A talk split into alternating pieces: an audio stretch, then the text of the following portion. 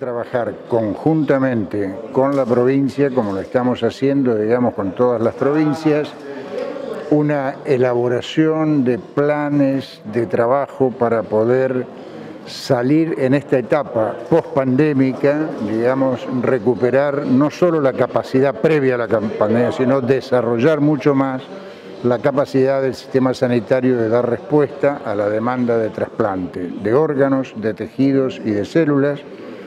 por esa razón, con el equipo de directores del INCUCAI,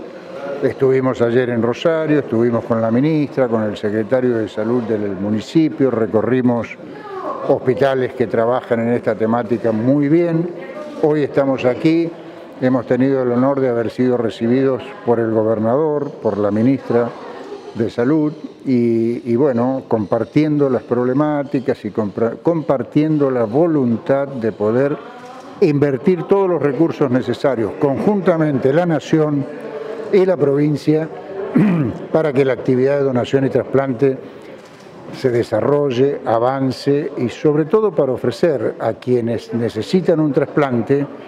que la espera sea menos, que la calidad sea mejor y que el problema se resuelva. La pandemia nos golpeó a todos y en todos los aspectos de la vida institucional, digamos, económica, política, social y al sistema sanitario. Eso lo hemos vivido todas las familias. Pero desde el principio, desde el Ministerio de Salud de la Nación, se propuso eh, sostener la actividad o la oportunidad del trasplante, porque sobre todo por quienes estaban en lista de espera. De modo que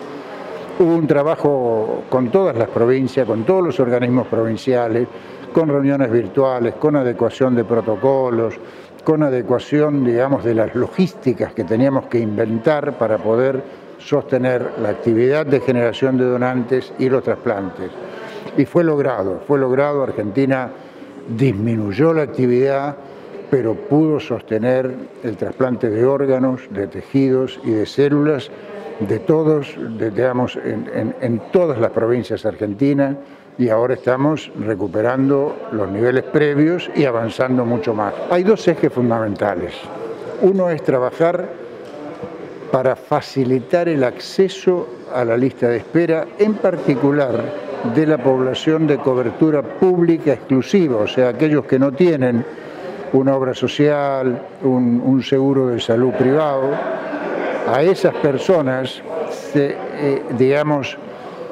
tenemos que ayudarlas más y generar mecanismos para facilitar el acceso a lista de espera. Y ese es uno de los temas que estamos hablando con en la Comisión Federal de Trasplante, con cada provincia, en cada región. Y el segundo objetivo que nos, nos planteamos como desafío es incrementar la disponibilidad de órganos y tejidos para trasplante. Esto es incrementar los procesos de donación que se originan en nuestros hospitales. Entonces, dotar a los hospitales de la capacidad de organización, de equipamiento, de capacitación, todo eso para poder crecer en los niveles de resolución de las listas de espera, que es lo que nos demanda la sociedad, digamos, como sistema sanitario.